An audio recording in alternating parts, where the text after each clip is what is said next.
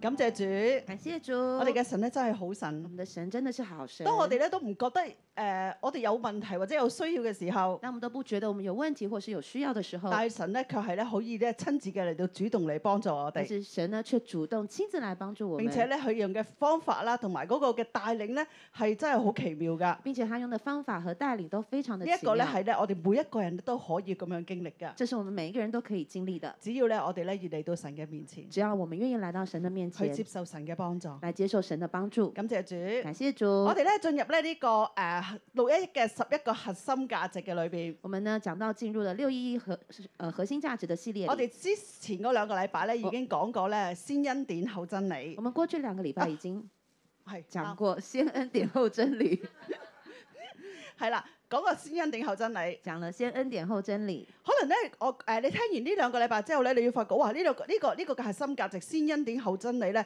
已經好衝擊到我嘅思緒啦。那你可能觉得哇，这过去这两个礼拜，先恩典后真理这样子的一个核心价值，已经很冲击到你的思绪了。講真理讲真理好容易嘅，很容易，尤其是咧信咗主一段時間，尤其是信了主一段时我哋间，咧儲咗好多真理喺我哋嘅裏邊，我们已经储储备了很多的真理在我们的里头，所以咧我哋講出嚟咧係非常之容易㗎，所以我们很容易能够讲出来，亦都咧好容易咧去咧將真理咧去教訓啦，去咧去提醒別人，也很容易呢将真理教训提醒他人。但係自己行出嚟咧当当自己行出来呢，容唔容易咧？容易吗？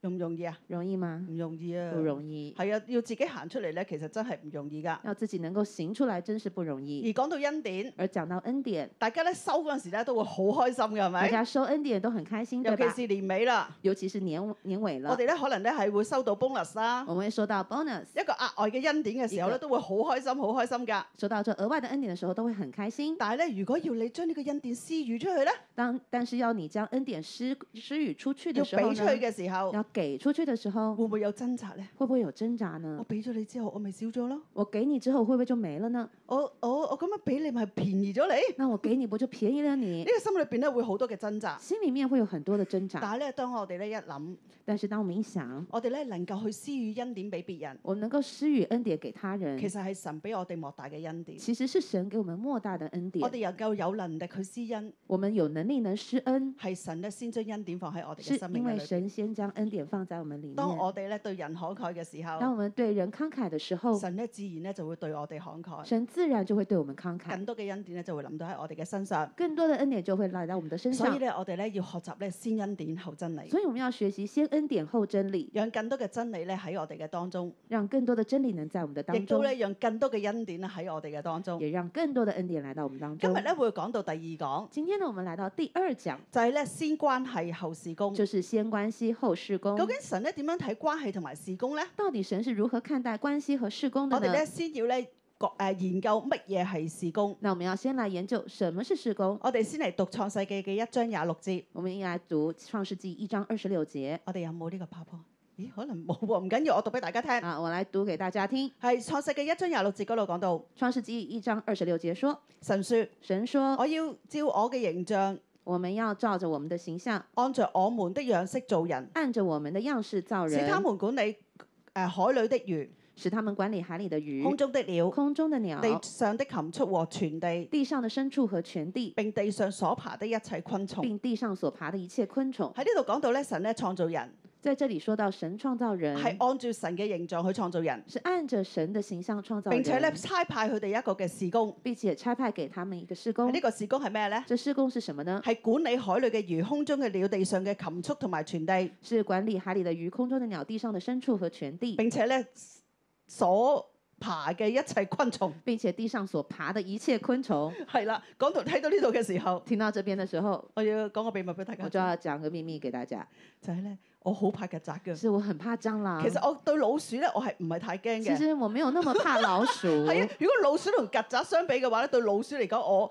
我係比較能夠接受老鼠如嘅。果你要把老我鼠也跟蟑毛螂啊来相比 的话，我比较能够接受老鼠。但係曱甴呢樣嘢，我真係覺得好恐怖哇㗎哦但，是蟑螂真的太恐怖了，因為佢太佢太敏捷啦，同埋咧你冇定向啊，因为它呢都完全不晓得往哪里跑，並且咧佢會飛㗎嘛。而且还有有些会飞哇！，飛曱甴真係太恐怖啦，飞天蟑螂太恐怖，所以呢對曱甴嚟講，我係最最驚、最驚、最驚係曱甴。所以我最怕最怕就是蟑但螂。喺呢度講到，那这边说哇！到原來了，神派有俾權柄我哋可以管理， 原来神给我们的权柄可以管理海裏嘅魚、空中嘅鳥、地上嘅禽畜同埋所有並且咧係要爬嘅一切昆蟲咧，包括曱甴。所以呢，所以已经给我们权柄要管理海里的鱼、空中的鸟、地上的牲畜、全地，并且地上所爬一切所昆以虫，咧，包下含次蟑我見螂。到曱甴嘅時候咧，我要攞起我嘅權柄，我管理佢，所以下次我看到蟑螂，我要拿起我的权柄来管理它，叫佢行開，叫它走开唔，好嚟不要我，理唔好不行埋要嚟。不要再回来了。我要憑住信心去嘗試我呢要件事。凭信心来尝试这件但係咧，事。神咧一開始做到人嘅時候，呢已經將呢一個管理嘅能力咧放喺人嘅裏邊。当神创造人的时候，已经把管理的能力放在人所的以里咧头。喺我哋嘅生活嘅裏邊，喺我哋嘅生命裏邊，所有咧屬於我管理嘅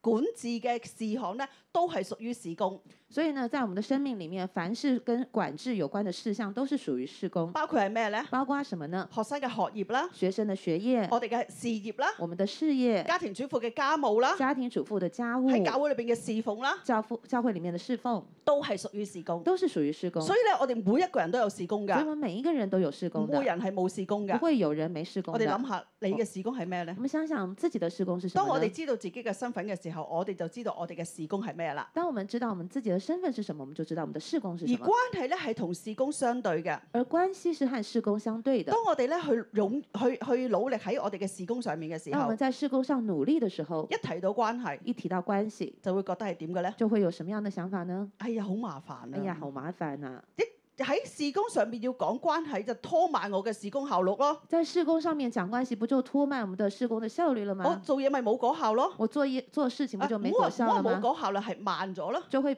變成慢，速度有变冇慢人有冇了。人會覺得，唉，我翻工翻工掛住傾偈，咪唔使做嘢咁有没有樣？人想 过啊？是不是这样想？就是我上班，我还要聊天，不就是让我效率没了吗？誒，翻工快啲翻去做嘢啦！那还不赶快去回去这个做事，不大要部再分聊嘅了。人咧，一翻到屋公司咧，就即刻開咗個電腦，那有些大部分的人呢，有些人一来到公司就一打开电脑跟住咧就開始做嘢。就开始做事了。但係咧，阿阿阿上司咧，或者側尾嘅就有啲嘅人。但是上司有些上司或其他的人，就會一開始嘅時候咧就會話：，哎，我哋先開會先咁樣。那有一开始就說，那我们先開會。跟住你一聽到開會嘅時候，你一聽到開會，嘥時間，啊，真是浪費時間，嘥時間。浪費時間。攞你開咁耐嘅會搞，我都我都冇辦法做嘢。你開會開那麼久，我怎麼做事啊？但係咧，我哋要睇咧喺神嘅眼中，究竟點樣去睇關係同埋點樣去睇事工咧？但是我們要從神的角度看，他是怎麼樣看關係和事工的，係咧，要有關係，亦都要有事工。就是有關係也有事工我。哋先嚟睇咧《約翰福音》嘅第一章，我們一起啊啊來唔係看，十五章一到八，誒一到三節，我們要看約翰福音十五章一到三節，我哋一齊嚟讀。一起讀。我是真葡萄樹，我父是栽培的人。凡屬我不結果子的枝子，他就剪去；凡結果子的，他就修理乾淨，使枝子結更果子更多。現在你們因我講給你們的道已經乾淨了。好，一開始嗰度話咧，耶穌話咧，我係真葡萄樹，一開始這邊說我是耶穌說我是真葡萄樹，我父是栽培我我的人。父是栽培我的人。一開始咧，耶穌就同我哋講咧，佢係一個真葡萄樹，一開始耶穌就告訴我們他是真葡萄並樹且，咧介紹咧千父係邊個，並且的介紹了天父就是佢誰，爸爸係邊個。就是他的父親佢是爸誰爸。係一個栽培佢嘅人，那父親呢是一個栽培的人，係同佢有關係嘅是人。和他有關係的人。我哋講到栽培，誒、我們講到栽培，小學生可誒、可能嗰陣時嘅課程裏邊會學到可能在小學生的課程裡面會教到栽培要加個副詞係加乜嘢咧？栽栽培呢，前面要加個副詞，要是什麼呢？大家知唔知？中學老師中學老師，吓，嗯，用心、用細心心、細心、悉心，悉心，係啦，都係用用心㗎。你有沒有發現都是用心？係啊，就係、悉心栽培、細心栽培、用心栽培，就細心栽培、用心栽培、悉心栽係從培，心發出去栽培是㗎。由心發出的栽培，係一個咧好誒仔細啦，好用心機咧去栽培佢。是很仔細、用心機的、用心來栽培的。係耶穌話咧，天父咧係嗰個栽培我嘅人，耶穌告訴我們，天父是來栽培我們的人，就係咧呢個咧用心去栽培我嘅人。就是用心來栽培我們呢的個人。關係咧就係咧要嚟咧幫助我，這個關係就是來幫助我們，並且係用心嘅去幫助，並且是用心來幫助，係一個有關係嘅。有一個一個屬於嘅關係，所以是有一個屬於的關喺第二係。節嗰度咧話咧，凡屬我在第二节说：“凡属我，凡屬我。凡属乜我。嘢係屬我咧”？什么是属我就呢？係咧屬於佢嘅意思。就是属于他的意思。其實咧，當我哋信耶穌開始，从其实当我们从信主开始，我哋咧就同神咧建立一個咧屬於佢嘅關係。我们就和神建立一个属于他的关系我。哋同神，我哋同耶穌咧有一個咧個人屬於佢嘅關係。我们和耶穌就有了一个我们个人属于他的关系，因為咧喺聖經誒創世記嘅二章七節嗰度講到，因為在創世纪二章七节说，耶和華用泥用地上嘅泥土去做人，耶和華用地上的尘土造人，之後咧將生氣咧吹喺呢個人嘅鼻孔嘅裏邊，将生氣追在他鼻孔里，讓佢咧成為一個有靈嘅活他啊就人。成了有靈的活人。其實喺呢個創造嘅裏邊其实，在这个创造的过程里都好面，奇妙㗎。也是很奇妙的。因為咧神咧就喺個地度啦，攞劈泥啦，然之後搓搓搓就話呢個係一個人啦咁樣。因为神呢，他是那个呃，从泥土上面呢搓一搓，说放了一个人，就其说这實是神人。可以話誒、呃你行啦，其實神可以大可以说，哎，你开始走路吧。呢、個人呢、個呢、個泥人會唔會行咧？这个泥人会走路吗？其實係會㗎，其實會的，神係可以㗎嘛。神是可以做但到係咧的。神咧卻係咧做一個好親密嘅動作，但是神呢，却又做了一个很亲密的動作就，係咧將生氣咧吹喺佢嘅鼻孔嘅裏邊。就是将将生氣吹在他的鼻孔里，呢、個呢、個動作係非常之親密嘅，这是一个很亲密的動作。就係即係你個嘴對住人個對住嗰、個嗰撇泥，就是这个神的嘴嗰時对係着人嚟嘅係撇泥嚟嘅，这這一片一坨一坨泥，就係吹喺佢個鼻孔嘅裏就邊，吹到他的鼻讓孔里佢成面，為一個有靈 嘅活让人。他成了一个有靈的活人。神咧係主動咧同人咧去產生呢個嘅關係，神是主動與人產生建立關將係神裏的，邊一個嘅氣息吹進呢個人嘅裏邊，將神的氣息吹進人的里面，讓佢咧成為亞當讓他成為亞當一，個有靈嘅活人，一個有靈的亦活哎都係人，咧我哋嘅誒誒始祖。也都是我們的始祖。所以咧，其實咧，神咧係親自咧同人去建立一個親密嘅關係，所以呢，神是親自主動與人建立關係，係一個咧誒誒冇。其實喺我哋咧冇一個人咧係同人冇關係㗎。其實我們沒有人是與不可能每每個沒有人與其他人沒有關係，所以人人都有關係。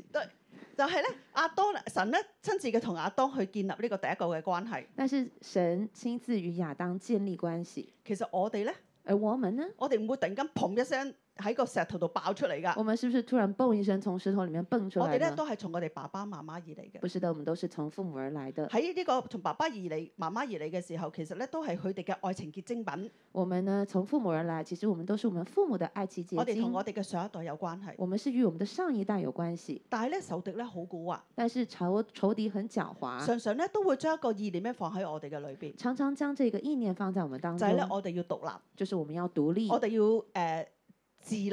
我們要自立。即其實係想將人咧 isolate 咗出嚟，其實想要把人呢這個 isolate 孤立出來，讓人咧去誒孤立出嚟，將人孤立出來，同人咧冇關係，和其他人沒有關甚至咧係，同神冇關係，甚至呢與神也沒有關係，佢唔認神，而不去認唔神，認人，不認人嗯我，自己就得㗎啦，嗯我自己就我行自了，己嘅搞掂我㗎自啦。己就搞定係了，咪咁樣就真係得咧？是不是這樣就真的行呢其？實咧，我哋咧唔好中仇敵嘅圈其套。實我們不要中他的圈我哋套。知道咧，當神創造我哋嘅時哦我候，們知道，當神創造我們的時神候，係看重關係嘅，神是啊看重關係所的，以咧我哋咧都要活喺關係嘅裏所以邊。我們也要活在關係的裡頭。除咗關係之後，啊除呃除呃長了關係之後，其實咧神咧都係有事工嘅，其實神也是有事工好似的，頭先我哋所講。就好像我們剛剛說當到，人當神咧創造人之後，當神創造人之後佢，就差派人咧做事工啦，他就差派人來做事工，差派人咧去管理咧地誒誒、呃空中嘅鳥、海裏嘅海裏嘅魚，就派人呢呃就差派人去管理空中將的呢個鳥、啊第一海裡個的事工咧魚，放喺我哋嘅生命嘅裏將邊，這個第一項的事工放在我們的生命讓我哋咧裡好頭。好嘅管理咧凡屬於我哋嘅嘢。讓我們好好的管理凡屬於我們的。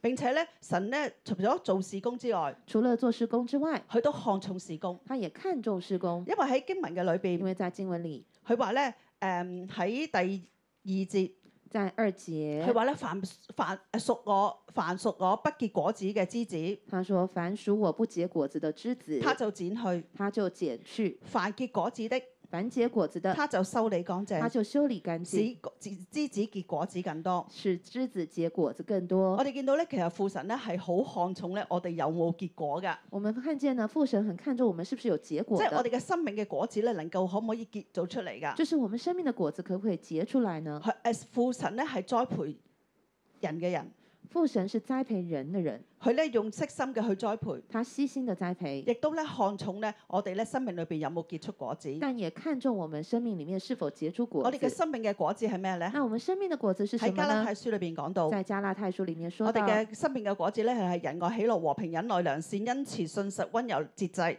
这边说到，呃，我们生命的果子就是仁爱、喜乐、和平、忍耐、良善、恩慈、信实、温柔、节制。神咧看重我哋嘅生命，神看重我们的生命，神咧看重我哋嘅生命咧有冇咧被神去更新啦、改變，神看重我们的生命有没有被他更新改变，並且咧有冇將神創造喺我哋嘅裏邊嗰份嘅嗰、個嘅心意、計劃同埋 B 型咧能夠執行能夠發揮到出嚟。并且他也看重当初他创造我们有没有当呃把他的心意、计划以及必引活出来。所以咧喺神嘅眼中有誒、呃、關係係重要，所以在神的眼中，关系是重要的，事工都係重要嘅。事工也同样重要的啊感。謝主咧係誒新月六一一咧都有好多嘅事工，感谢主，我们在新锐六一也有很多的事工，我哋有唔同嘅崇拜我啦们，有不同的哦崇我拜，哋有周六周日嘅崇拜啦，我们有周六周日的崇拜，嗯有青年嘅崇拜、兒童嘅崇拜同埋親子嘅同崇崇拜，有青年、儿童以及亲子的崇拜，我哋有唔同嘅禱告我會，们也有不同的祷告会，有月數禱告會啦、家長祭壇啦，有政府嘅禱告會啦。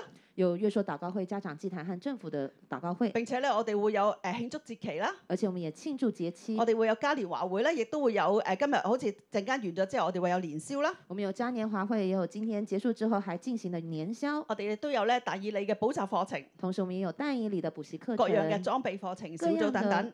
装备课程以及小组啊等咁我等。咧哇，好似好多好多好多好多嘢做哇，喎。你看，我就说啊，那这样好多事要做，但係咧好感恩，誒、但感恩的是，呃神咧差派咧，我同阿天龍牧師咧喺誒四年前啦嚟到去誒、呃建立新女新約女一一。神呢差派我呢，还有跟阿丁的牧师四年前来到呃新新来建立新锐六一一。當咧要建立誒、呃女誒、呃新約女一一嘅時候咧，我哋咧就去禱告去尋求。当要建立新锐六一的时候呢，我们就祷告寻求。喺禱告嘅過程裏邊咧，我就問阿天龍牧師啦。在祷告过程当中，我就问阿丁的牧师，誒、你你你最你喺你嘅生命嘅裏邊，你覺得神擺喺你嘅生命嘅裏邊最大嘅負擔同埋你最看重嘅係乜嘢？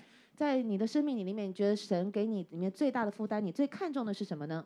阿天龍牧師咧就回答。阿丁的牧师就说，其實咧神誒阿天奴咧係一個呢個好捉緊神嘅話語嘅人嚟嘅，阿丁的牧师呢是紧紧捉住神话语的佢人，覺得咧忠心去傳講神嘅真理咧係佢生命當中一個好重好最大嘅負擔，他觉得忠心传讲神的话语是他的生命里面很大的一个负所以担。大家都知道啦，當佢誒佢好講好看重港台嘅信息，誒、所以大家都知道，他非常的重视讲台的讯息，每一篇講章出嚟即係講出嚟之前咧，佢都要先睇過先聽過，每一篇呢讲章要讲出来之前，他必须都亲自的看过、听过，並且咧收誒收誒修修剪過或者修修理過，并且他经过他的 修剪。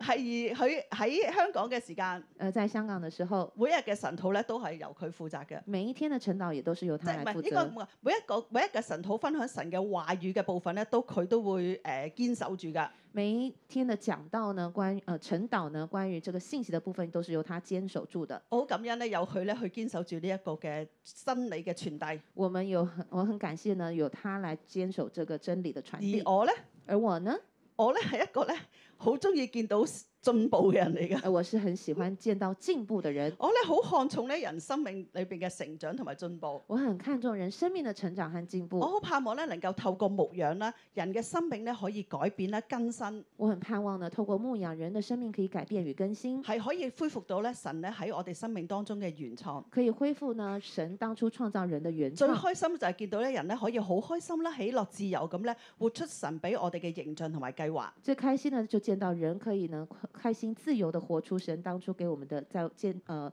创造我们的计划。所以咧喺眾多嘅事工嘅裏邊，所以在众多的事工里头我，哋每一次咧有啲新嘅事物或者或者呢啲新嘅事工發生啊或者出現嘅時候，当我们每次有新的事工出現的时候，我哋都會回頭我们都会回头諗一諗想一想，啊，我哋呢個事工有冇偏離咗我哋嘅誒神俾我哋嘅託付咧？我们这个事工有没有偏离了神给我们的托付呢就？係咧要傳講神嘅話語真理。就是要传讲神的话语与真理。透過呢個事工，人嘅生命會唔會得着成長同埋被牧養？透过这个事工，人的生命有没有成长以及被牧养？如果有嘅話，我哋就去啦。如果有的话，我们就去了；如果冇嘅話，我哋就誒、呃先放低。如果没有的话，我们就先放下。所以咧，縱然咧有好多嘅事工，所以纵然有很多的事工，但係咧我哋哋咧都要咧捉緊咧，究竟呢個事工嘅背後係係係出於啲乜嘢咧？所以我们还是要抓紧，究竟在这个事工背后是出于什么呢？因為人咧好容易咧係好想咧將事情做好㗎，因为人呢，很容易都都很想要把事情给做好，而且做好嘅事情應該係理所當然㗎嘛，而且啊係做好事情不是理所当咪？邊然個唔吗？想做好啲事谁情不咧？想做好事情呢？但係咧，我哋咧佢係咧好多時候咧都會係誒、呃不知不覺地咧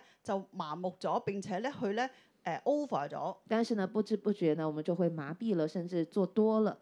我哋誒好多嘅農農業嘅專家，很多農業的專家佢，哋咧不斷咁鑽研咧點樣咧將佢嘅農地嘅出產搞得最好。誒、他们不断的思想呢，怎么样将农地的出产能够做到最好？譬如咧一棵嘅粟米，比如说這個一個玉米，佢咧可能咧會受到誒呢、個害蟲嘅侵襲啦，或者係誒點樣咧生得唔係咁好，可能因為呢害蟲的侵襲呢，以至於它生長的不是很好。跟住咧啲農業專家就鑽研咗一個叫基因改造嘅嘢。這些農業專家就鑽研在這個基因改造。大家知唔知有冇聽過基因改造啊？大家聽過基因改造嗎係？啦，已經都好好普遍啦，而家啊是非常的普遍了。好多現在嘅誒農作物啦、誒粟米啊、黃豆啊、唔知番茄啊，都都有基因改造過嘅。有許多的農作物，比如說玉米啊、番茄啊、黃豆，都是基因改，有些都是基因改呢個造基因的。改造其實咧就係咧將一啲動物嘅基因注射咗入啲植物嘅裏邊，有些基因改造甚至是將動物的基因注射在植物裡頭，即係一啲蠍子啊、青蛙啊甚至是將蝎子啊、青蛙呀、呢啲嘅基因咧注射咗喺一樖粟米嘅裏邊，假把它們的基因注射在玉米裡頭跟，住呃嗰啲誒嗰啲害蟲。目的是要騙過這些害蟲嗱。呢個唔係粟米嚟嘅，呢個係蠍子嚟嘅，哦唔好咬佢啊咁樣。 这个是玉米，不是这个是蝎子，不是玉米，不要去咬它。係啦，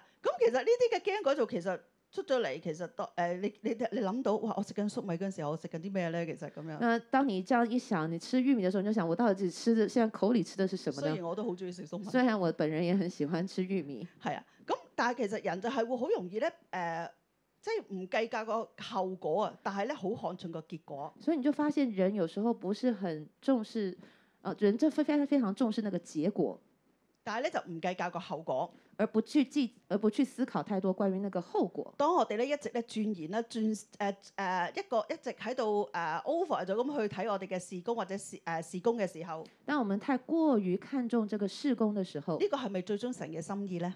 這個呢，是不是真的是符合神的心意呢當？我哋咧去咧只係睇事工，當我們只看事工，人咧就變得咧事工導向。人就變得事工導向。神係咪咁樣睇嘅咧？神是不是這樣看的喺創呢世？記嘅第二章十八節，在创世纪的第二章十八节耶，和華神說：耶和華神說那人獨居不好，我要那為他做一個配偶幫助他。：“那人獨居不好，我要為他創造一個配偶幫助他當。神咧去創造呢個天地嘅時”候，當神創造这天地的時候佢，咧都好想咧將呢個世界咧做得好美好。他也很想將這個世界創造得非常美好。喺神嘅計劃誒創造嘅裏邊，在神的創造裡頭，好多嘢誒誒所有嘢咧都係好嘅，所有的事情都一是好一個的，大部分嘅嘢都係好嘅。大部分的都很美好。佢做完一樣誒、呃但係咧唯獨是咧做咗一樣嘢之後咧，佢誒、呃之後咧佢就覺得係甚好。他呃造了人之後，他說甚好，並且咧喺見到亞當獨居嘅時候就覺得不好啦。但是呢，見到亞當獨居的時候，他就說不好了。原來佢見到亞當呢一個人去原管理呢個空中嘅鳥啊、海裏嘅魚啊、地上嘅爬行嘅走獸嘅時候，佢就覺得咦唔係咁好喎、當他看到亞當獨自一個人要管理海裡的魚、空中的鳥、還地上的呃全地呢，他就覺得不是這麼好於。是乎咧，佢就創造一個配偶咧去幫助佢，於是呢，他就創造了一個配偶來幫助讓亞他，當同亞夏娃呢兩個人咧可以有商有量地咧一齊咧去管理。讓亞當與夏娃兩個人有商有量，一起來管理。神咧唔中意人單打獨鬥，神不喜歡人單打獨鬥，神咧中意人咧同人之間有關係，神喜歡見到人與人之間有關並且係，咧中意人咧去團隊合作。喜歡人團隊合作。其實我哋見到我哋嘅父神，我哋嘅神都係一樣㗎。其實我們看到我們的神也是一樣我哋嘅的，神咧係三位一體嘅神，我們的神是三位一體的神，聖父、聖子、聖靈聖父、聖子、聖靈係互相嘅去幫助。誒、是互相幫助，父神愛子，父愛子，將即係事工咧交託俾耶穌。將事工交給耶穌，耶穌咧信服天父嘅旨意，耶穌順服天父的旨意，去完成神嘅所託付，完成神的托付，讓咧神得榮耀。讓神得榮榮耀。聖靈同埋父神咧同工，聖靈呢與父神來同工，去彰顯耶穌。他彰显耶稣，讓人咧去呢更加去認識耶穌，让人能够更加认识去耶明白稣，真理。明白真理。我哋見到咧三位一體嘅神咧係互有為隔，但係咧卻係咧一同嘅去做事。我们看到三位一体的神各有位格，但是他们是一同做事的。所以咧，我哋咧要咧唔係單單去去完成或者去看重做事，然后，所以我们不是单单的去完成或是看重做事，我哋咧更加要咧去咧看重關係。我们更加要来看重关系。喺我哋嘅日常生活嘅裏邊，在我们的日常生活当中，我哋咧可能咧我哋都好真係會好着重做嘢㗎，我们可能会真的很着重在做事，並且咧我哋都會好殷勤，而且我们也都非常的殷勤，希望咧可以咧講一番事業。希望能够希望能够有一番事业。但好多時候咧，我哋咧都會係咧，只如果我哋淨係看重事業嘅話咧，但是如果我们只看重事业的话，我哋咧往往咧做出嚟嘅咧都係咧徒勞無功嘅。我们往往做出来的都是徒劳无唔知功大的。家有冇經歷過？不晓得大家有没有经历过？其實咧，我哋其實真係我好相信咧，我哋每個人咧都好落力、好殷勤嘅。其实我相信我们每一个人都是非常的努力殷勤，但係咧好多時候咧，我哋做出嘢、做出嚟嘅嘢啦，但是有时候我们做出来的事，未必係我哋上司或者未必係我哋權柄所中意嘅。未必呢是我们的上司或权柄他们所喜欢的。當咧我哋做咗出嚟嘅時候，当我们做出来的时候，然之後咧我哋嘅上司、我哋嘅權柄啊，點解會咁㗎？咁有樣时候我们的上司权柄会说：“哈，为什么会这样點解呢？會咁做㗎？为什么你这么做呢你會有咩反應？”咧？那时候你会有什么反应？通常咧我哋都會覺得好嬲。通常呢，我们都会生气我。已經好盡力㗎啦，我已经很尽力我已經啦搏，晒我嘅我嘅我嘅我嘅老命㗎啦，我已经都搏上我的老哎我已命經好了，忠心㗎啦，我已经很忠點解你心仲唔啦，滿意咧？你怎么还不满意呢？我哋缺乏咗咩咧？那我们缺乏了什么呢？我哋咧缺乏咧同我哋嘅上司好好嘅溝通。原来我们缺乏和上司好好的沟通。當我哋唔明白我哋嘅上司嘅需要，当我们不明白我们上司的需唔要，明白佢哋嘅要求嘅時候，不明白他们的要求的时我哋所候，做出嚟嘅嘢自然就唔合乎佢嘅心我意。们所做出来的自然就不符合他们縱的然心你有意。幾咁努力，纵然我们不管我们多努力，盡力咧，我哋已經咧將我哋最大、最最將我哋所有啲嘅傾倒晒出嚟，虽然呢我们可能都已经将我们所有的都倾倒出来了，但係咧做出嚟嘅都唔係我哋上司所要㗎。但是我们所做出来都不是符合我们上司咁所我哋上要司的。當然就唔滿意啦那。当然，上司他就会不满咁意我哋就了。會覺得佢挑剔咯那那时候我们就感觉到他很挑喎。於剔，是乎咧，我哋之間嘅關係咧就開始有鴻溝啦。所以这时候呢，我们与上司的关系之间就开始有鸿沟了所。以咧，當我哋只係目誒事工導向、目標導向嘅時候所，以，当我们只是事工导向或目标导向的时候，其實咧就會傷害咗我哋之間嘅關係。其实就会伤害了我们与人之间的关系。我記得咧，我誒我係一九九零年信耶穌嘅我，記得呢，我是在一九九零年的时候信耶誒到稣而的，哎家已經係三十四年啦。到如今呢，应该三十四年咁了。咧信咗耶穌之後，就知道哇，耶穌真係好好啊！啊，信了耶稣之后，真的覺得信耶稣好好咁哦。好心急，就好想咧將我嘅家人咧都一齊帶到去教會，一齊去誒信耶穌。就很心急呢，都想要将我的家人呢都帶到教会，让他们也来信耶稣。所以咧，每逢嘅乜嘢嘅報道會咧，我都會將佢哋帶晒翻，帶晒佢。所以每次有布道会，我必定带他们过去。但係咧，誒、帶一次、但是呢，帶了一次、兩次，咦？兩次，點解佢哋都唔信嗯嘅？为什么他们都還沒信呢？ 佢哋同我，佢哋嘅回答就係、他们的回答是：我知耶穌好，我我知，道耶穌好但，係我唔需要咯。但我咁不樣需要。跟住我就好嬲啦，啊，我就很生 氣，咩唔需要啫？什麼不需 點要會？唔需怎麼要？會不需要呢？跟住咧，去到一個地步咧，我就唔理佢哋啦。啊，生氣到一個地步，我就不理他們 了，係啦，我就唔理佢哋，我就自己翻教會。你哋唔信你就就算啦咁樣。嗯我就不理你們了。那你們不信我，就自己去教會吧。直到咧就係、誒我我之後咧去咗誒誒舞堂。之後呢，我就來到了母堂，之後咧，我就知道咧啊，原來咧其實誒、關係係重要嘅。我就明白到其實關係是重要的。其實如果冇咗個關係，其實佢哋佢，我即係其實之前咧，我係好睇重佢哋信唔信耶穌。之前呢，我很看重他們信不信耶穌，但係咧，我誒、呃之後咧，我就知道啊，原來咧，如果冇咗呢個關係咧，或者呢個關係唔好嘅話，其實佢哋都冇辦法誒、呃信耶穌㗎。之後呢，我就明白了，如果沒有這份關係，或是關係不好，他們也不會信耶穌所的。以咧，我咧就咧誒只管咧好好嘅愛佢哋，所以我就決定了，只管好好的愛他們。無論喺佢哋信唔信耶穌呢件事情，我交喺神嘅手中。在于他们信不信耶穌这件事情，我就交到神的手中。於是乎咧，誒、呃我我哋咧係咧每個嗰陣時咧每個禮拜日嘅晚上咧，我哋都會翻阿媽度食飯嘅。誒、那個時候哎呃呢，每個禮拜天晚上我都會到我媽媽家吃飯。我我一家誒、應該係我有四兄弟姊妹，就我有四个兄弟姐妹，咁咧每逢星期日嘅晚上，我都翻去同媽媽一齊食飯。每逢星期日晚上，我们呃所有的兄弟姐妹都回到妈妈家吃饭。跟住咧誒有一咁遇上有一個嘅星期日晚上，那有一个星期日晚上，咁我哋就翻去食飯。我们就回去吃饭。咁喺誒飯誒喺呢個食飯嘅過程嘅裏邊，在吃饭的过程当中，我細佬咧就誒講咗一個嘅話題。我弟弟呢就就提起了一个话題。佢講下講下嘅時候咧，大家咧就好熱烈咁喺度討論呢個話題。啊，说着说着，大家很熱烈的討論。我突然間咧又係聖聖靈呢有一個感動喺我嘅裏邊。突然呢，神給了我一個感感動，啊，神點睇呢件事咧？神怎麼看這件事呢？於是乎咧，我就同拱一拱阿丁老師，所以我就問阿丁牧師，跟住阿丁老師咧就講啦。啊，阿丁牧師就說，啊，如誒、其實神咧喺呢件事情咧嘅嘅嘅角色係乜嘢？神呢，其實在這件事的角色是什麼？係係點樣點樣點樣睇住呢件事情點樣發生？是怎麼樣看着這件事情發咁生？講到後最後講到後期嘅時候，講到後面的時候，我弟父就突然間問啦：我的弟父呢就問了，啊，你咁樣講嘅話，咁我哋唯一嘅出路係咪信耶穌啊？那弟媳就說，那你這樣說的話，按你這麼說，不就唯一的出路就是信耶穌嗎？跟住我哋就好好誒，呃我當然啦，我心裏邊好緊張，咁梗係啦咁樣。 那我心裡面很緊張，我心裡想說，當然是啦但。係咧，我為咗咧大家關係嘅緣故，但是為了我們的關係的緣唔故，唔可以太緊張。我不要這麼緊張。我話啊，咁都係嘅咁那我就樣，說，哎，其實都是的，係誒、呃都都都應該係嘅咁樣。是的，應該是的。跟住我弟父就話：咁我點樣可以信耶穌？那我弟媳就說：“那我怎麼樣可以信我耶係穌呢咪？今個禮拜日要同你哋翻教我會？是不是要這個禮拜天跟你們一起去咁教我心會諗呢梗係好？”啦。那我咁樣心裡面大喜，都說：“當然好但阿嘍。丁羅牧師咧就嗰下就捉緊機會，”那阿丁的牧師在當下就捉緊機會，佢就出嚟。他就出 來。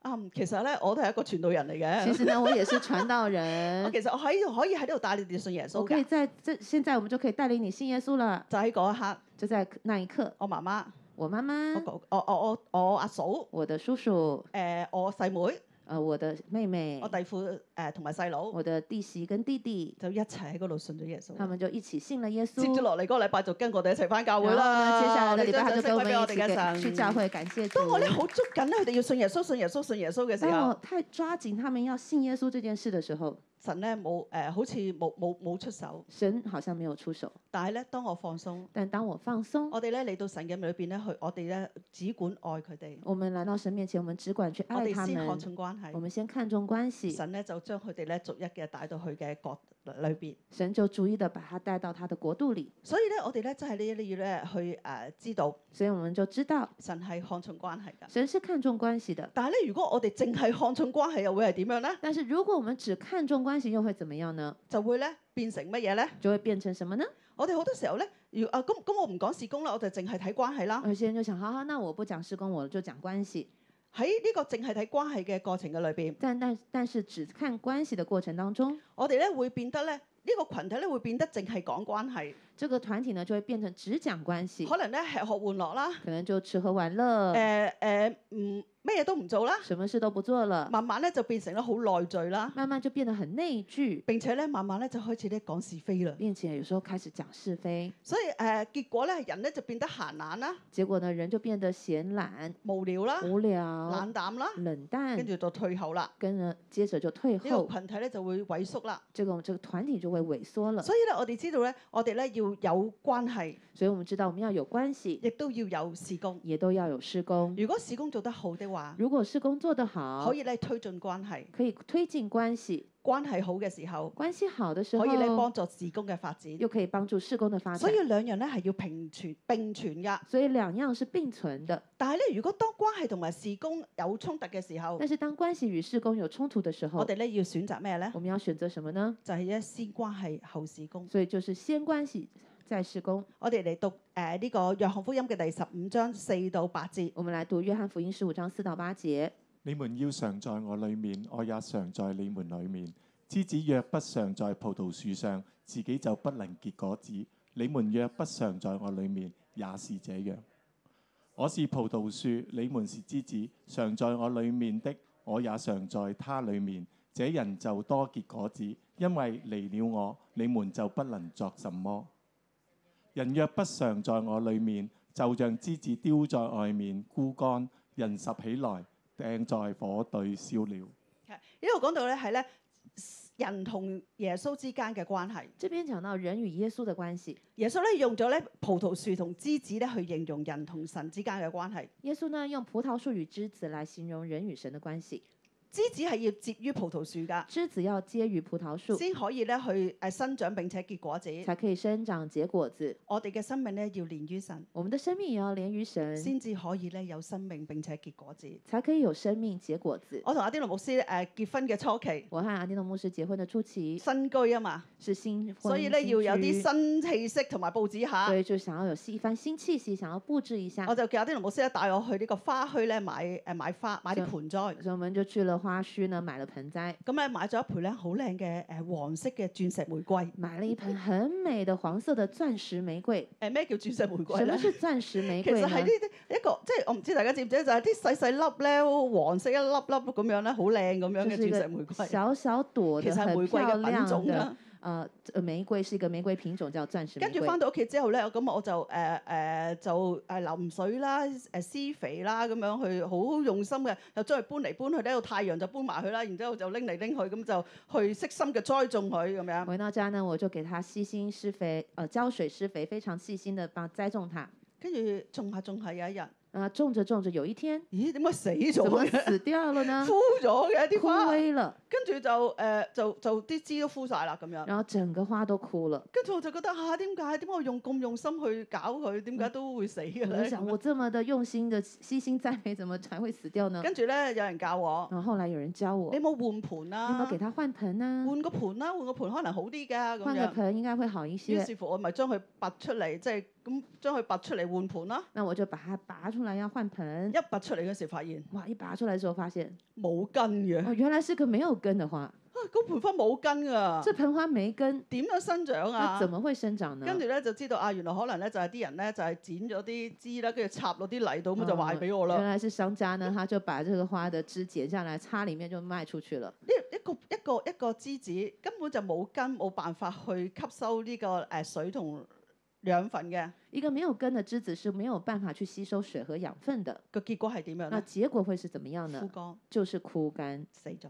死亡。就好似經文裏邊所講就到，像新聞裡面說，如果呢個枝子離開咗呢棵樹，如果枝子離了這棵離開了這棵佢咧樹，就會喺外邊咧枯乾，就就會在外頭枯乾。並且咧枯乾咗之後就俾人咧抌落去個火度咧就當柴燒咗佢咯。枯乾之後呢，人捡起來就放在火裡面燒了，像柴一樣。我哋嘅生命又點咧？那我們的生命呢？如果我哋嘅生命冇同神連上，如果我們的生命沒有與神連我上，哋離開咗啦，我們離開了，我哋嘅生命就會枯乾，我們的生命也會枯乾，我哋咧嘅生命咧都會咧進入一個死亡低谷嘅狀態。我們的生命也會進入死亡低谷的狀態。所以咧，其實咧，我哋咧真係咧好需要咧同神緊緊嘅去聯想。所以，我們很需要呢與神緊緊連嗯大上部。分嘅人咧都真係好看重事工㗎。大部分的人都很看重頭事先好工似，咧 Titus 嘅分享一好樣，像 Titus 分享一樣，佢對於咧佢有一份咧好穩定嘅工作咧係好自豪㗎，他本來呢對於自己有一份很穩定的工作是感到自豪並的，且咧佢知道佢係家庭嘅誒經濟支柱，並且他也知道他是家裡的經濟支柱所，以咧佢咧全心全意咧都係咧喺呢個局嘅事業上邊。所以他將自己呢全心全意的擺在事業正如上佢頭頭。先嘅分享咧，同孩子嘅相處咧其實係好少嘅，呃，但是他也分享到，他與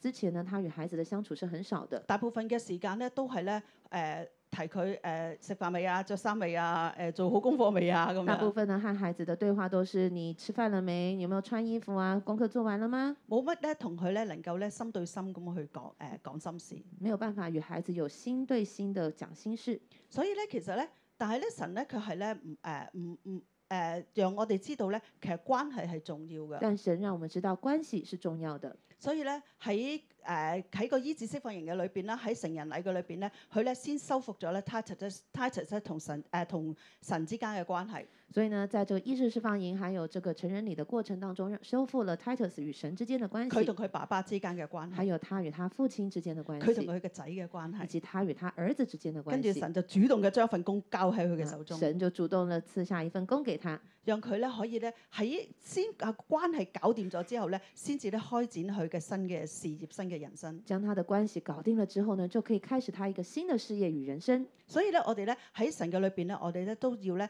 去學習咧點樣去睇關係，所以在神的裡面，我們也要學習如何去看特關別係係，咧我哋同父神之間嘅關係。尤其是我們與父神之間的我關哋有冇係。緊緊嘅去聯想咧我？們有緊緊的連上嗎？我咧記得咧喺我要誒、呃全職侍奉嘅時候，我記得在我要全職侍奉的時其實咧候，我心裏邊咧都好掙扎，其實我心裡面也相當掙扎因，為咧喺我讀書嘅時候咧，我畢業咧，我第我第一件事我要揾乜嘢咧？因为我第毕业之后第一件事要找什么呢我？要揾一份咧，有同他一齊寫一樣啦。我要一份好穩固嘅政府工，我要有像 Titus 一样，我要一个很稳固的政府工作，並且咧，我要咧知道咧，我退休嘅時候係有退休金㗎。而且我知道呢，当我退休的时候会有退休金的。所以咧，當我當我喺度做住做住做咗誒、呃一段時間之後咧，神呼召我要出嚟全職侍奉嘅時候，所以当我一路做，然后神將我呼召出来，要我全职侍奉的其时實候，心裏邊咧好大嘅掙扎，其实我心里面很大的挣扎因，為我好中意做嘢。因为我很喜欢做事，我用咧工作咧一個正一個一個穩定嘅工作咧嚟肯定自己，我是用一份稳定的工作来肯定我自己。但係咧神好好，但神很好，有一個機會咧，讓我咧可以咧去參與一個咧啊停薪留職嘅計劃。让我能够参与一个留职停薪的计划，我咧於是乎咧，我申請咗咧去誒停薪留職咗三年。所以呢，我就申请留职停薪三年。喺呢三年裏邊咧，我接受神學嘅裝備，在这三年當中，我接受神学装並备，且咧喺教會嘅實習。并且呢，在教会里面实习。三年哦過去啦，三年过去，我要決定咧，究竟我要誒、呃投真正嘅投入呢個全職嘅服侍啦，抑或喺翻翻去職場嘅工作。那三年到了，我要决定我要完全的投入侍奉，还是要回到职场。我咧就嗰誒、呃我我要我要決定嘅時候咧，嗰日咧我就咧約咗我哋嘅誒舞堂嘅主任牧師師母，当我要决定的那一日呢，我就约了母堂的主任牧师师母，我咧就同佢去分享呢件事。我就向他们分享这件事。我就一坐低嘅時候，唔知從何而嚟嘅嘅嘅勇敢咯，我就講啦，那我一坐下，不晓得从何而来的勇气，我就说了，我就話啊，其實咧我要決定咧誒辭唔辭工啦。其实呢，我决定要辭職了。我我已經誒讀咗兩年學房啦，然之後有一年嘅實習。我已经读了两年学房，也經歷了一年的不實如你講習。下我嘅工作表現啦。不如你讲一下我的工作表現吧如。果我對你，我對呢個群體或者對教會係有貢獻嘅，如果我對這個群體教會有貢獻，我我你我值得留低嘅，我值得留下來，我咧就辭職。那我就會去辭職。但係如果呢一年呢一年裏邊，你覺得我都冇乜貢獻嘅，但如果你覺得過去這一年我沒有什麼貢其獻，實喺呢個群體裏邊有我我可有可無嘅，呃，在這個群體對我，如果我是可有可無的我話，可以翻返去個職場。那我可以回到我的我職哦同場。樣可以翻翻嚟誒教會去哇服侍同埋參與聚我會，之後還是會呢正常的來到教會參與服侍聚冇問題會，㗎。都完全沒有問題。咁我就期待我哋嘅主任牧師師母回覆我，我究竟係有冇貢獻啦？ 那我就期待我主任牧師師母回復我，我是否有貢獻。但係咧，佢哋咧佢係好奇怪嘅答案。 但是他们给了我一个很奇怪的答案，佢同我講他说：Loretta，你要休息，刘瑞塔，你要休息，你要知道咩係恩典。你要知道什么是恩典。我哋咧唔係咧睇重，唔係睇咧你有冇貢獻，我们不是看你有没有貢獻，我係咧要咧成就咧神喺你生命當中嘅計劃同埋旨意而。是要成就神在你生命当中的计划与旨意。我話嗰一下，我覺得好深奧喎，在当那下那一刻，我觉得好深我奥我唔哦，明白啊啦。我不明白。但係但係但係啊啊牧師師母就同我講：你你又俾我俾十日時間你，你去休息安靜。那若是师母告诉我，给你一些时间，你去休息，你去安静，你離開香港啊，你去台灣啦，你离开香港，你去台湾吧去，安靜一下。安静一下。跟住我就心裏邊就諗啦，啊咁我咪哇聽日即係咁樣去，咁我咪要安排機票啦，安排住啦。即係我好中意做嘢嘛，因為我那我一听到，我想想啊，明天要去，那我是不是就要开始安排机票、嗯机票等等？你知道我很點喜點欢安做排事得的啊切。啦咁樣那。這樣怎麼來得及呢？跟住啊誒牧師師母就唔使你安排，你翻去執行你休息就得㗎啦咁樣。那牧師師母說：“你不用來安排，你只要回去整理行李就行了跟。住轉個頭咧，就有人打俾我咧，就話啊聽朝幾點機啦？你住喺邊啊？嘟嘟嘟咁樣就話俾我聽誒，你你你出發就得㗎啦咁樣。之後呢，就有人打電話給我，明天幾點幾點幾分的班機，你只要出發就行了。我覺得好不可思議啊。我覺得非常不可思議。嗯跟住第二朝嘅早上誒七點零鐘，我哋早搭早好早嘅機，第二天早上呢，七點多我們搭了一個早班機，我哋咧諗住 call 的士咧要去機場。我們就呃叫了這個呃的士的的 士機出租車要去機場。跟住咧，佢係咧收到咧誒誒牧師嘅電話，他們就收，我們就收到了牧師的電話，佢同我講：喂，你哋仲唔出發嘅？咁然後樣他說：哇，你們還不出發嗎？我話：誒、我我 call 緊的士㗎啦。咁我說樣我已經叫出租車了。跟住佢就話：誒唔使啦，我喺樓下啦。咁他樣說不用，我已經在樓下。原來係牧師師母親自嘅開車嚟到我屋企嘅樓下，原來牧師師母親自開車來到我樓下，送我去機場。要送我去機場其。實咧，牧我哋誒張啊張牧師咧都係好看重神話語，好看重神土㗎。其實張牧師呢，他也很看重神的話語與晨導，所以咧，佢咧過往咧係從來咧唔會因呃為唔從來咧都唔會去誒點講咧，唔會去誒呃輕易咧將佢嘅神土咧交俾別人嘅，所以过往他不会轻易的将他的晨祷呢交给其他人，但係咧佢係咧為咗送我哋去機場，他为了他他为了要送我们去机佢就场，安排咗其他人去講他神就土。安排其他人来讲道，去到機讲場咧，同我哋晨食祷早餐，而且呢，他来跟我们吃早餐，跟住咧就將一個嘅信封交喺我哋嘅手上。而且将一封信封交在我的手上。我打開個信封，我打开那封信，就見到一沓嘅台幣，就看到一叠的台币。佢就同我講：呢沓係呢呢呢啲係你嘅誒誒誒你嘅使費，这就是你的这个呃，让零花隨便用。随便用，我好感動啊！我好感動哦！我覺得吓點解會咁㗎？我说为什麼會這樣？我我係問緊我有咩貢獻，我是問我有沒有貢獻，我有我可以做到啲乜我嘢？可以我可以做些什麼？但係你哋睇重嘅佢係咧關係，但是你們看重的却是關你係，哋睇重咧神嘅心意同埋計劃。你們看重的是神的心意與計劃。跟住咧我就跟住好我好感動啦，我覺得真係好唔一樣。我感覺非常的感動，真的很不一樣。所以咧喺我上飛機之前咧，我已經將我嘅辭職信咧掉咗落郵筒啦。所以將我在我上飛機之前，我已經將我的辭職信寄出去了。喺嗰一刻咧，我決定咧要跟隨一個咧，即係看重關係並且咧願意成全我嘅人。在那一刻呢，我決定要呃跟隨着看重關係，並且願意成全我的人。所以咧喺神嘅裏邊，所以在神的裡面，神從來唔計較我哋做到啲乜嘢，从从神從來不計較我們做了些什神麼，看重嘅係咩咧？神看重的是什麼？就係、我哋喺唔喺神嘅裏邊，就是我們有沒有在他的裡面，喺神嘅裏邊被栽培、在神的裡面被栽培、被牧被養、牧養、被關心、被關心、被被建立，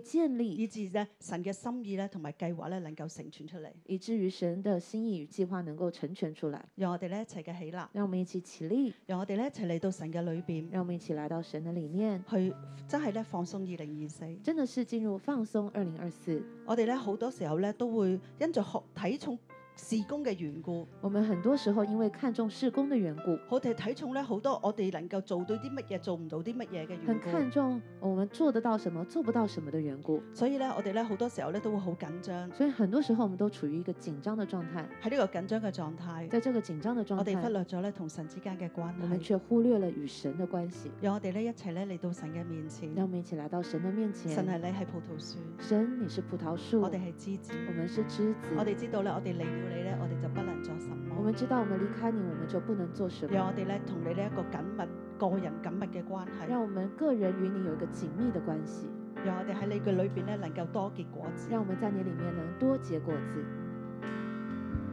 你是葡萄树，我是枝子，离开了你我不能做什么。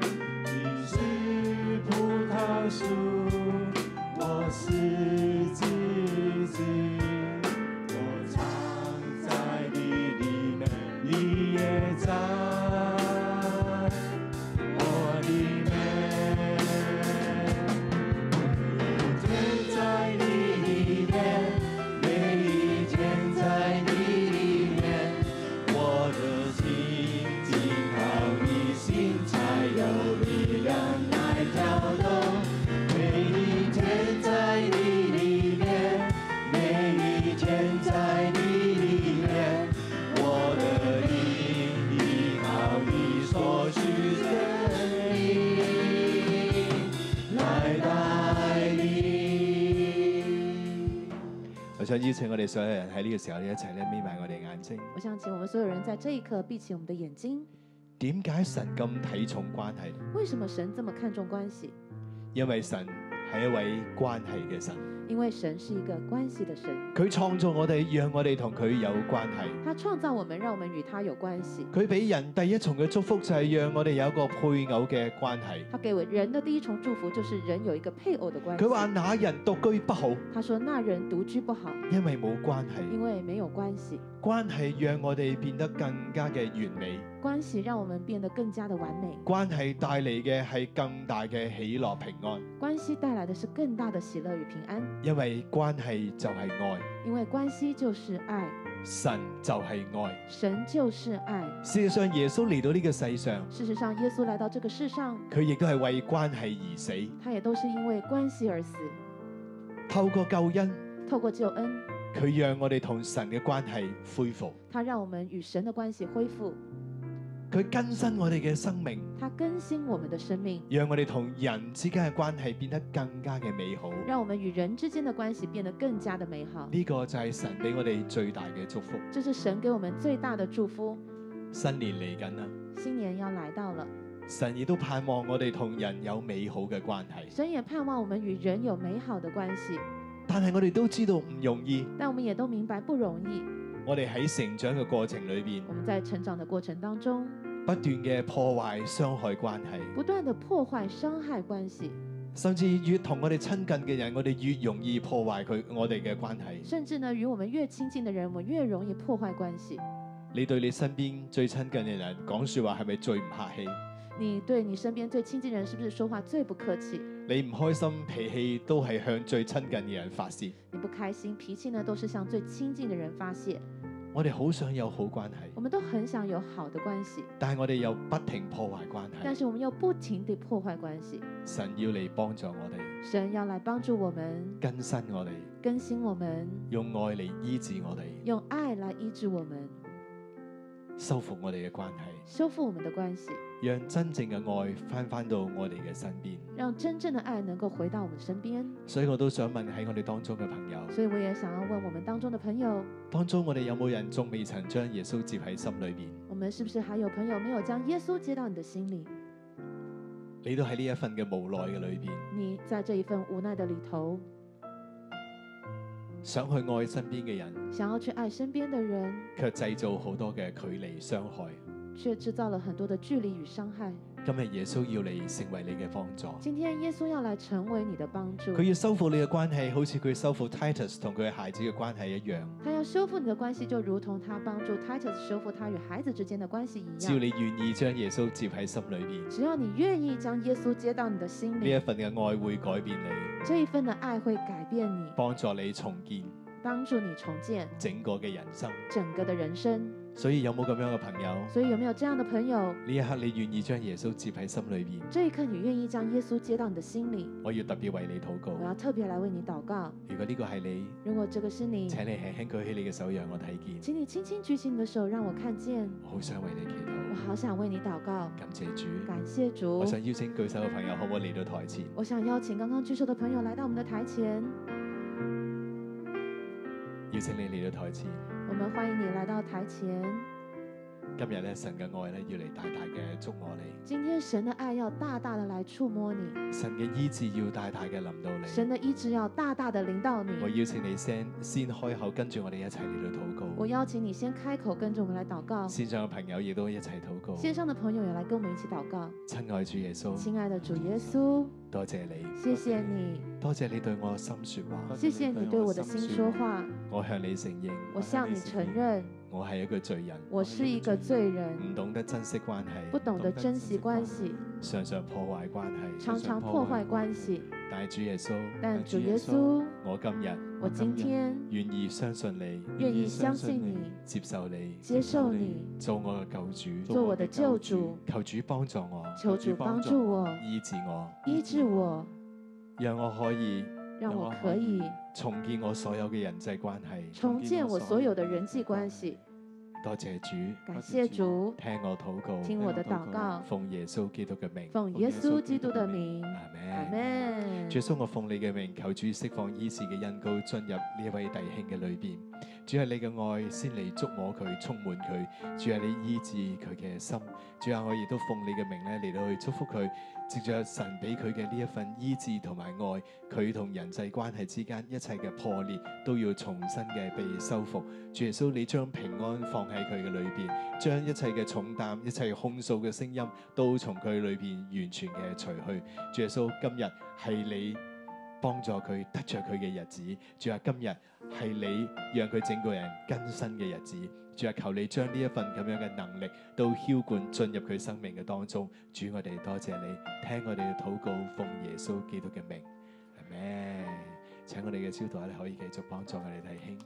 感謝主，你姊妹讓我哋一齊舉起手嚟到領受祝福弟。兄姊妹，让我们举起手，领手祝福。我奉耶穌基督名祝福我哋所有嘅弟兄姊我妹。奉耶稣基督的名祝福我们所有弟兄姐妹，主嘅愛與你同在。主的爱与你同在。